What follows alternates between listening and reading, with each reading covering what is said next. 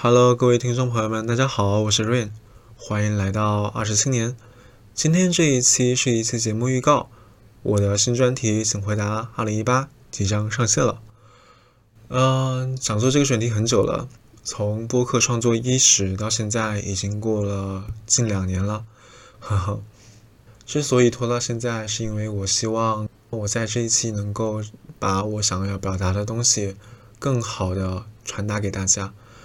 然而，随着时间的流逝，我发现我对这个选题的热情以及对那一年的回忆在逐渐消失。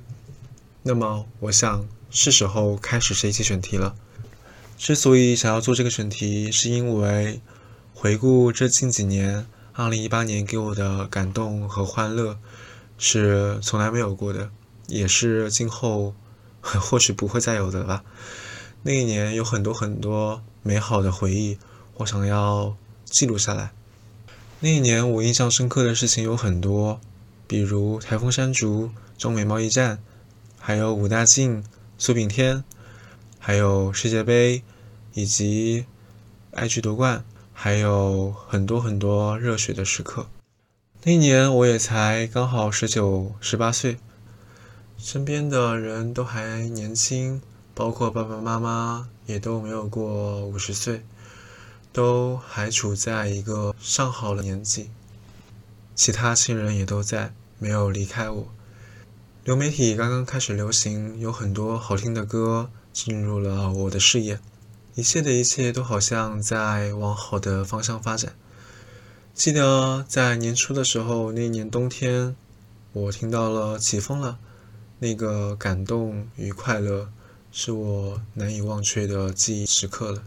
现在是十一月的秋冬之际，在五年前的这个时候，我正在学校里的某一个餐厅里，和我的小队员们一起为答辩论赛而做准备。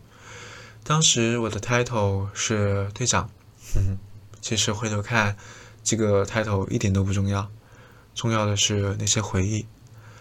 我无比怀念我当时的那些学弟学妹们，以及我的朋友们。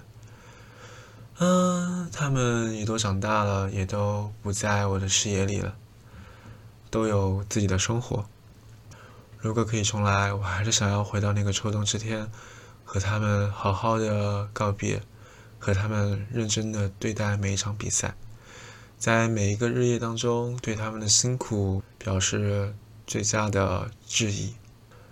而现在之所以留念那一年呢，也不只是为了留念而留念了。我想，二零一八年的五年前是二零一三年，我正值初中，豆蔻年华，在那个时期。而五年后的今天。我在上海的一个小房间里录着音，这个城市它的冰冷，它的现实，我都尽收眼底。没有人会预料到这些，所以呢，记录这些也是对未来的一个回应吧。当未来有一天听到我这时录的音时，我会说：二零一八、二零二三都已经收到。那么未来的你也给我做一个回答吧，你还好吗？你会是什么样子呢？希望 always well。就到这里吧，希望这个专题能够被大家喜欢，谢谢。以上就是本期的所有内容了，谢谢大家，拜拜。